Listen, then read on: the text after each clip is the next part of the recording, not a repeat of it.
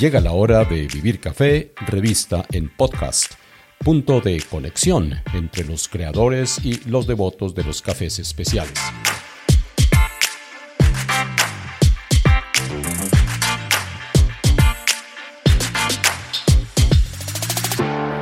Es eh, cada vez más frecuente encontrarnos con talentos jóvenes colombianos provenientes de regiones agrícolas, quienes, eh, habiendo concluido sus estudios universitarios en las grandes capitales o en el exterior, han resuelto regresar con la meta de compartir sus conocimientos y energías para asegurar una mejora sustancial del campo y de sus pobladores, entre ellos los cultivadores de café. ¿Qué representa este duro reto para los nuevos profesionales en un país que, como todos sabemos, aún adolece de serias falencias, particularmente en el sector rural.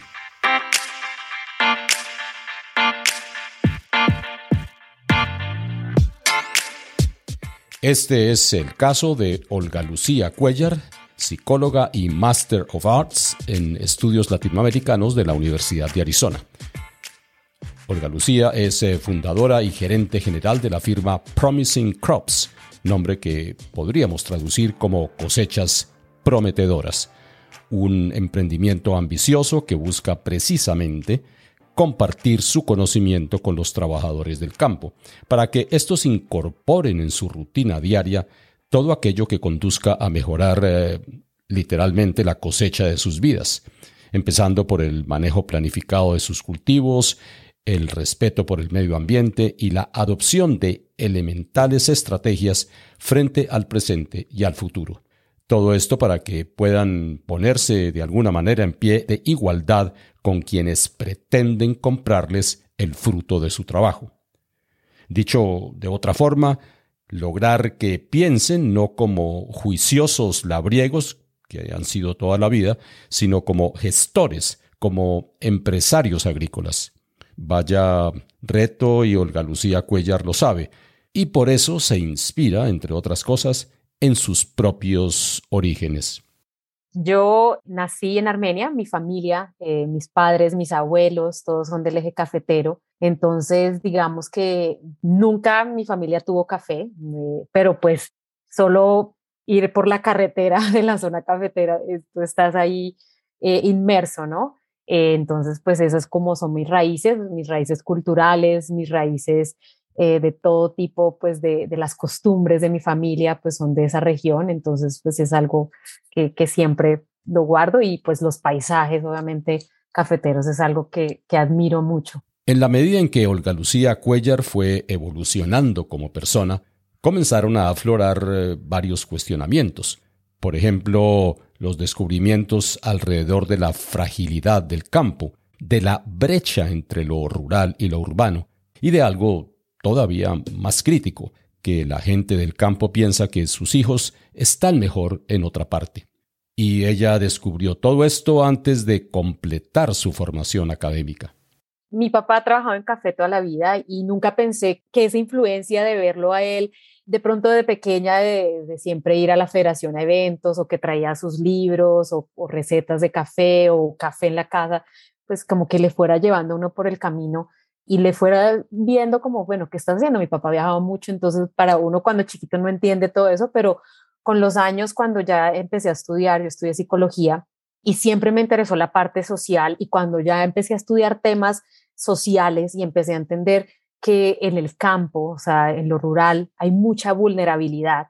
Entonces me empezó a dar mucha curiosidad qué está pasando en el campo, o sea, qué pasa cuando la gente no accede a ciertos servicios o no accede a, ciertos, digamos, inclusive servicios como de profesionales de la salud, etcétera. Entonces me empezó a dar curiosidad por esa ruralidad y a partir de ahí cuando me gradué entendí que para mí era bastante satisfactorio ir al campo, hablar con la gente, entender cuáles eran sus condiciones. Y una de las cosas que me abrió los ojos fue participar en una investigación en Brasil y Paraguay sobre el cooperativismo y darme cuenta, no era de café, era de otros productos, frutas y huevos, y darme cuenta que el productor no tiene ni idea de nada, que no conoce el mercado, que le exigen de todo, pero que no lo entrenan y que no participa en el gran pedazo de la torta, en las ganancias, para mí eso fue frustrante y esa fue la motivación de yo querer hacer algo, algo que, que, estuviera cercano a mí, entonces decidirme por el café y cambiar en lo que yo pudiera, en lo que estuviera a mi alcance, eh, las condiciones, digamos. Ya con los cartones bajo el brazo, Olga Lucía Cuellar trabajó para varias compañías especializadas. Dicha experiencia le permitió entender que en el mundo de los negocios es prioritario asegurarse de que el sector productivo opere bajo estándares de calidad, justo trato y responsabilidad social y ambiental. Y justamente ahí vio la oportunidad de tender puentes entre un extremo y el otro.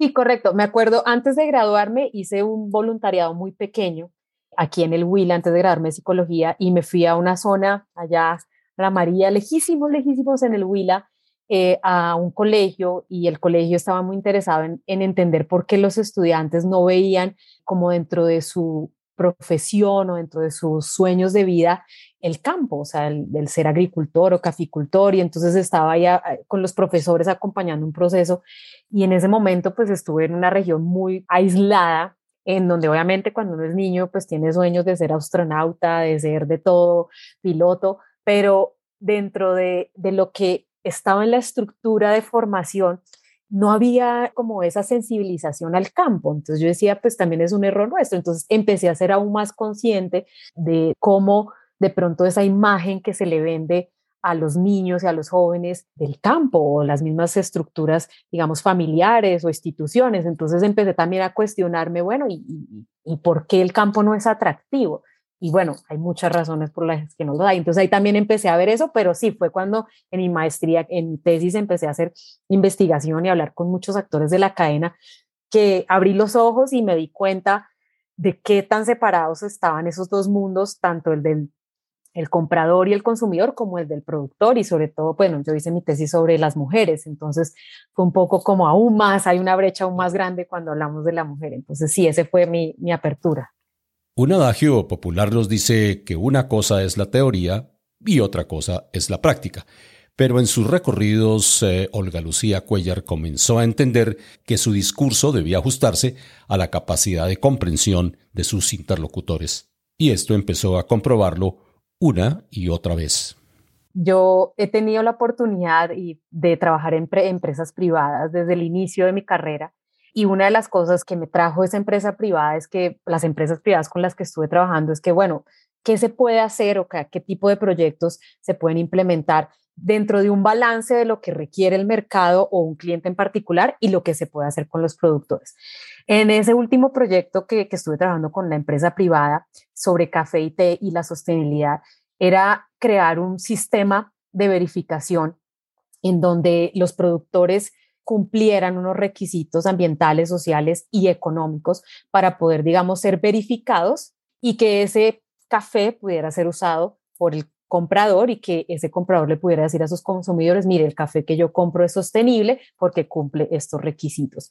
Eso fue una experiencia increíble porque tuve la oportunidad de trabajar con productores de todo tipo y sobre todo los no organizados. Muchas veces en esta industria nosotros estamos muy acostumbrados, es más fácil y la estructura como que lo empuja a trabajar con cooperativas, con asociaciones y está perfecto, o sea, son unas instituciones maravillosas, pero el no organizado se queda por fuera y al no estar, digamos, dentro de esas organizaciones, pues no accede a muchas cosas que son importantes. Muchos de estos productores, cuando yo los visitaba, me decían que era la primera vez que a ellos les hablaban de sostenibilidad o les hablaban de pronto de conceptos de, bueno, ¿qué agua se toma usted en su casa? o usted qué hace con las aguas grises o negras. O sea, ellos no lo hacen muchas veces. Una de las cosas que, fallamos es que pues, le ponemos así el dedo al productor, usted no está cumpliendo, pero es que no se le ha enseñado muchas veces y no se le ha enseñado no solo que tiene que cumplir, porque eso es un poco feo, sino es como por qué es importante el consumo de agua sana para ellos y su familia. ¿Por qué es importante separar esas aguas para que no vayan al río y no les lleguen a los vecinos, etcétera? Entonces, es un poco eso. Eh, eh, para mí eso fue un gran aprendizaje de trabajar con estos grandes productores. Y lo otro, fue interesante trabajar el tema de cómo aplicar una verificación para muchos países, porque no puede ser tan laxa que todos los países sean diferentes, pero tampoco puede ser tan exigente que no quepa dentro de todos los países y de todos los tamaños de productores, porque en estos países, en Nicaragua, Perú, Colombia, Brasil, hay, hay tamaños y hay, digamos, condiciones diferentes. Entonces, eso. Con respecto a lo del té, mira, era la primera vez que me acercaba a la producción de té. El trabajo que yo hice fue en Argentina, y bueno, uno queda, bueno, Argentina sí tiene té, es de hecho un gran productor. Y fue una cosa maravillosa, mira, trabajamos con productores que nunca, nunca en su vida les habían enseñado sobre prácticas ambientales, sociales. Estaban bastante atrasados. Eh, ver las familias, muchas veces visitábamos a los productores y las mujeres no participaban, empezaron a participar, empezaron a, darse cuenta de qué tan importante era el orden, el aseo, el tema de agua era una cosa impresionante, o sea, tienen muchas enfermedades porque estas fincas tienen animales, entonces de donde viene el agua están los animales y esa misma la usan para todo. Entonces, dar esa conciencia y, digamos que enseñarles cosas que para la salud y el bienestar de su familia fue súper, súper bonito. O sea, eh, cuando finalizamos ese proyecto, lo más bonito, lo, lo que recuerdo, fue ver a las mujeres parándose el día del cierre y diciendo, yo ahora entiendo la importancia de esto y esto y esto y su participación, obviamente. Entonces, eso para mí fue, fue genial poder trabajar en, digamos, en esos dos productos en casi que temas similares, que era el tema de la sostenibilidad. Una realidad es que sin el apoyo de recursos tecnológicos, la tarea de mejorar la productividad en el campo puede convertirse en un problema serio, máxime cuando la infraestructura general en las zonas rurales es pobre o no existente. ¿Qué dice Olga Lucía Cuellar del reto de tecnificar y digitalizar el entorno rural? es fascinante y a la vez complejo, porque cuando uno empieza a ver los desarrollos, digamos, tecnológicos, son gigantes y uno cada vez que hay un video uno se maravilla, uy, esto es posible, esto es posible, esto es posible, o sea, son cosas que, que, nos están dando inclusive desde la medicina, la inteligencia artificial para poder identificar si el suelo está bien alimentado o no, sin necesidad de ir a la finca, o sea, eh, crear polígonos, el blockchain, o sea, todo esto es una cosa, un mundo de herramientas que, que nos ayudan mucho a mejorar, digamos, cada movimiento del café, cada proceso, cada transacción entonces, esto es increíble. Sin embargo, ahí viene la complejidad y es cómo esto llega a las manos de los productores de una forma, digamos, fácil o de una forma que sea útil más que fácil. Entonces, muchas veces llegamos al productor y, digamos, le, le, queremos de pronto imponer o decir, mira, esto es lo que usted debería hacer, pero ese productor a veces ni quiere, ni sabe usar un celular o no sabe entender o les damos un dron y, y empieza a ver esa como tensión de que yo le estoy pidiendo, no me lo está entregando o no sabe tomar la foto bien o que la señal no funciona, preciso los datos no están, el internet. Entonces, digamos que antes de uno llevar toda esta tecnología, es decir, bueno, como país, si, si, hablamos de Colombia, y si yo quiero llevar esta tecnología, estamos preparados para que un agricultor tenga las herramientas básicas, es decir, el Internet o los datos, para usarlos, para usarlo, porque si no crea frustración. Entonces, yo voy a invertir un poco de dinero en, decirle a un cliente que venga, vamos y le pongamos a los productores iPads o tablets y no tienen cómo cargar la tablet, no tienen cómo acceder a los datos. Entonces, lo importante es, para mí es la, la investigación aplicada y es como, bueno, traigamos toda esta tecnología y llevémosla primero a probarla en el campo y a probarla contra todo, contra que se, el iPad se cae, se golpea, contra que no hay cómo cargarlo, que los datos no funcionan, que el Internet. Y, lo último es que muchas veces presionamos a los productores para que usen tecnologías o llenen formularios o digiten cosas, pero no les explicamos para qué, no le damos la utilidad para él. Entonces, lo que yo critico mucho es que somos como muy absorbentes de, venga, entrégueme, entrégueme, y yo pues cojo y pongo esto en, en, un Power BI, en Business Intelligence o en Data Analytics, y yo creo pues mi mundo del negocio y estoy súper bien informada pero ¿y el productor qué? Entonces, esto debe ser recíproco. Si yo te estoy pidiendo información y para mí hay una información importante, yo también debería facilitarte que parte de esa información sea útil para este productor. Porque la revolución para mí, más que llevar tecnología en los manos productores, es enseñarle a estos productores que lo que ellos hacen es un negocio y que como negocio si, hay herramientas tan útiles, pues enseñémosles cómo las usan para que ellos crezcan en su negocio y tomen decisiones informadas y, y, empezar a involucrar este, eh, digamos, las nuevas generaciones, que son las que obviamente les gusta, el iPad, el drone, las tablets, las aplicaciones, y empezar a crear este, esta transición. Esa es una revolución industrial, más que presionar a que los, ellos, imponer. Yo creo que hay que hacer como un balance entre, bueno, qué, qué existe herramientas, qué nos facilita el contexto y qué le sirve a estos productores para que sea útil para el negocio. Si no es útil, si a mí me traen algo que no es útil para mi negocio, pues yo la verdad al final no creo que lo usaría, ¿no? Olga Lucía Cuellar se echó a cuestas el reto de crear Promising Crops, pero por sí sola no iba a llegar muy lejos y tuvo que modificar el proyecto y lanzarse a buscar aliados que entendieran sus propósitos y, fundamentalmente, que la apoyaran llevamos dos años de reinventar esta empresa. La empresa antes era mía y ahorita es una empresa familiar donde está mi papá, mi hermano, mi pareja. Eh, y, es genial porque ahora hay un equipo y hay un equipo de mentes que somos diferentes. Y sí, o sea, desde que iniciamos, iniciamos con esa meta de, bueno, ¿quiénes son esas personas? ¿Quiénes son esos aliados?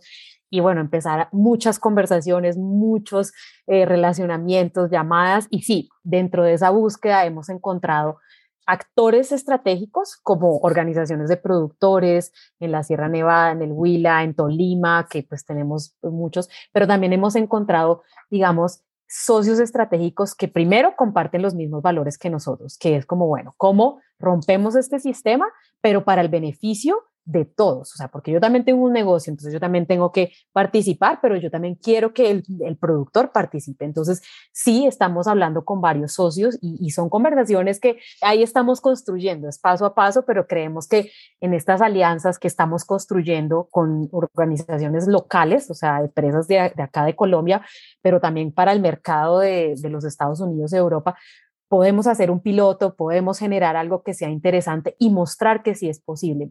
Una de las cosas que yo más me autocritico, yo llevo, digamos, de, mis 14 años de, experiencia, eh, digamos que el 70-80% es, he trabajado en proyectos y la mayoría de los proyectos es de sostenibilidad.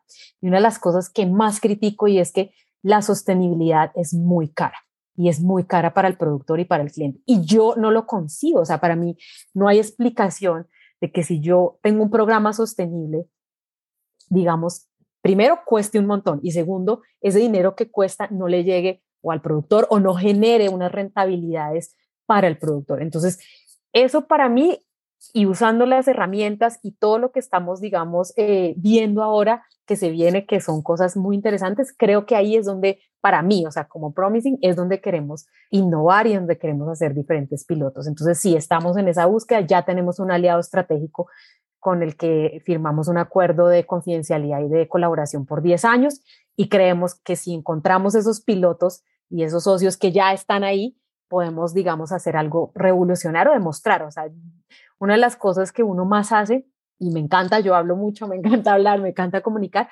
pero es ejecutar. O sea, si yo tengo una idea y puede ser que tome un poco de tiempo, es cómo la implemento y cómo la implemento para que sea exitosa, no solamente para mí, digamos, nuestro propósito es ayudar al productor a que este productor realmente tenga herramientas. Muchas veces hablamos de herramientas como, bueno, tener una tablet. A veces la herramienta es tan sencilla como tener una herramienta que me logre mejorar mi calidad. ¿Me entiendes? Eh, cosas básicas. Entonces, ¿cómo usar eso para mejorar? Y para mejorar siempre para el negocio, o sea, ser sostenibles desde todo el punto de vista, no solamente de exigir. Ya con varios retos encima, el equipo de Promising Crops, integrado en su mayoría por jóvenes profesionales, ha hecho un estratégico reparto de funciones y tareas para cumplir sus objetivos. Olga Lucía Cuellar eh, lo resume así. ¿Cómo funcionamos? Bueno, todos estamos en diferentes ciudades, entonces, de hecho, uno de mis socios es mi hermano y él vive en España, pero eso no lo limita que, que esté aquí, que está trabajando con nosotros.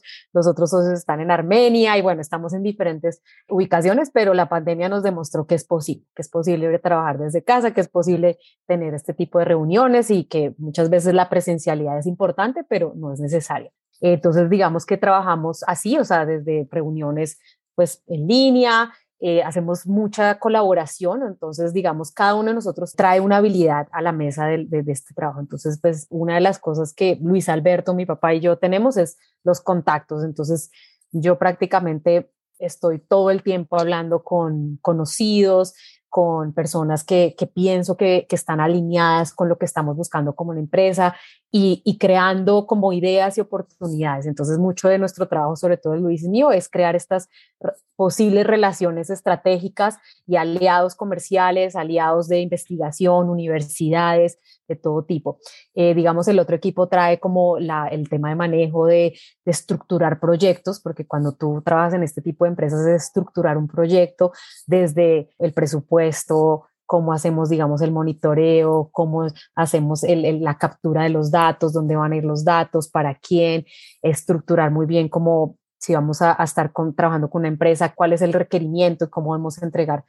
Y pues ya con los otros aliados, como por ejemplo Diana, que es la catadora, entonces específicamente cuando son temas de calidad ella viene y pues obviamente contamos con su experiencia de más de 25 años y, nos ayuda a estructurar, digamos, ya sea una capacitación o, para pasar una convocatoria sobre calidad y pues ya los, las otras personas que son un poco más jóvenes, precisamente traer eso, la innovación, la tecnología, bueno, cómo hay transferencia de tecnología básica y compleja de punta para el campo. Entonces, digamos que trabajamos así, somos, digamos, bastante eh, abiertos y flexibles, pues cada uno tiene su tiempo, yo creo que ya somos adultos y cada uno lo maneja, pero digamos, cuando tenemos que trabajar por un mismo propósito, estamos ahí todo el tiempo comunicándonos y relacionándonos para, para buscar, digamos, eso y bueno, cuál es esa meta y, a dónde queremos llegar y con quiénes queremos llegar. Eso es muy importante porque los aliados es lo que al final hacen todo. Nosotros somos un grupo de cinco personas, pero no tenemos ni el conocimiento ni todas las herramientas. Entonces no las queremos crear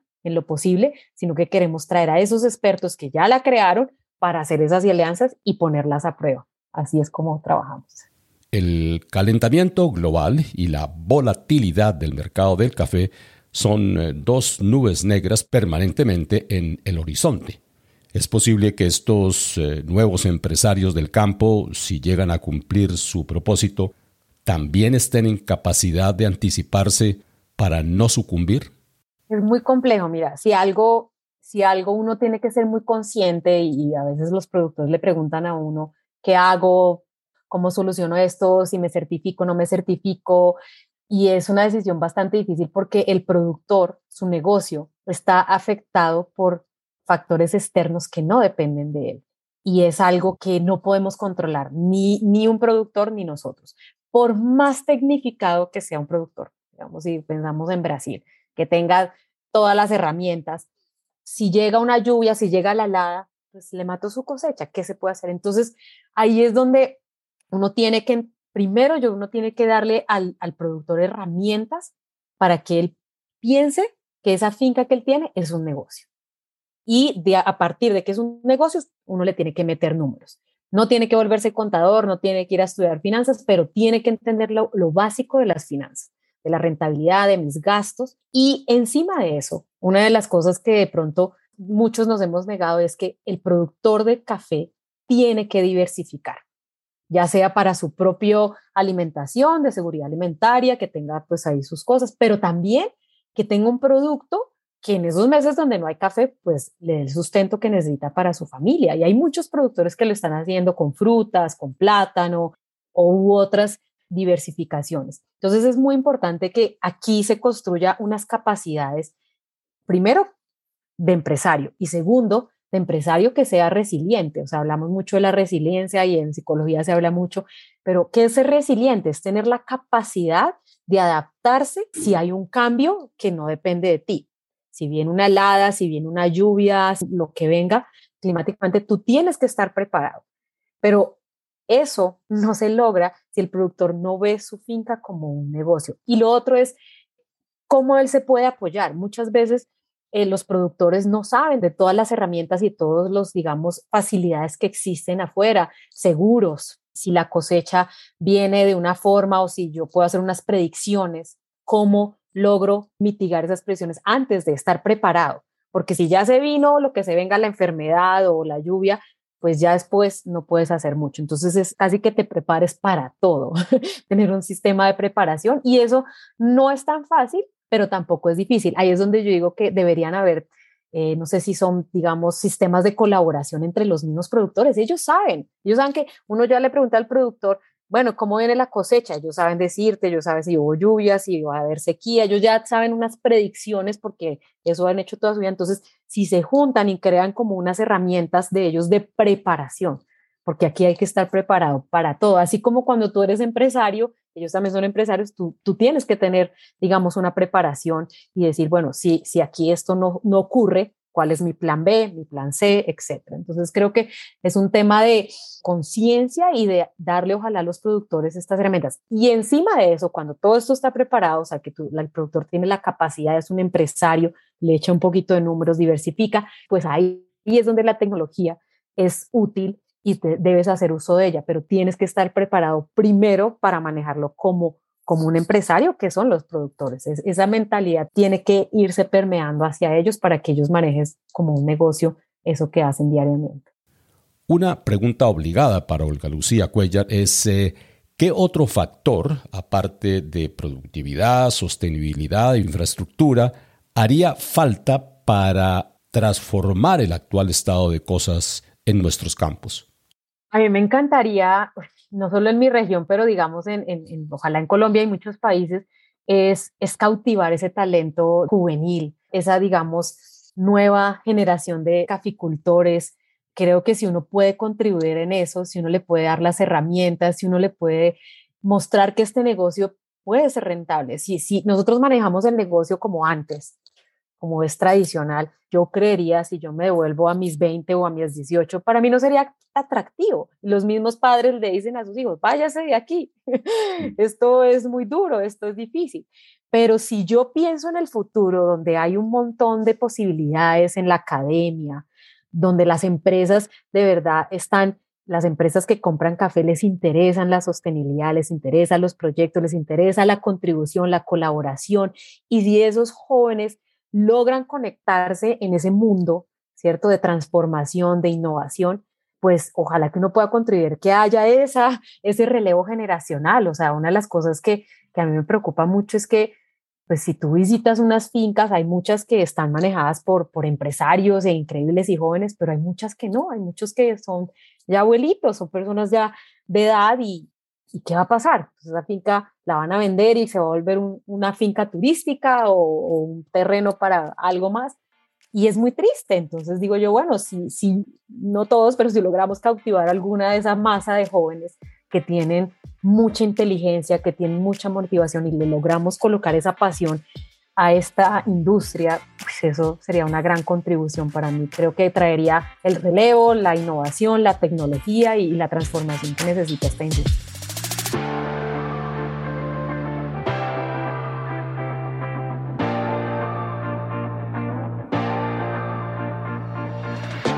Este fue pues el testimonio de Olga Lucía Cuellar, joven emprendedora nacida en Armenia, Quindío, cuyo sueño de juventud de hacer algo por la vida del campo sigue a pleno vapor. Gracias Olga Lucía por compartir su pensamiento y expectativas. Les habló Hugo Sabogal. En dos semanas, Vivir Café, revista en podcast, traerá otro protagonista del mundo del café. Por ahora, buenos cafés y buenos momentos.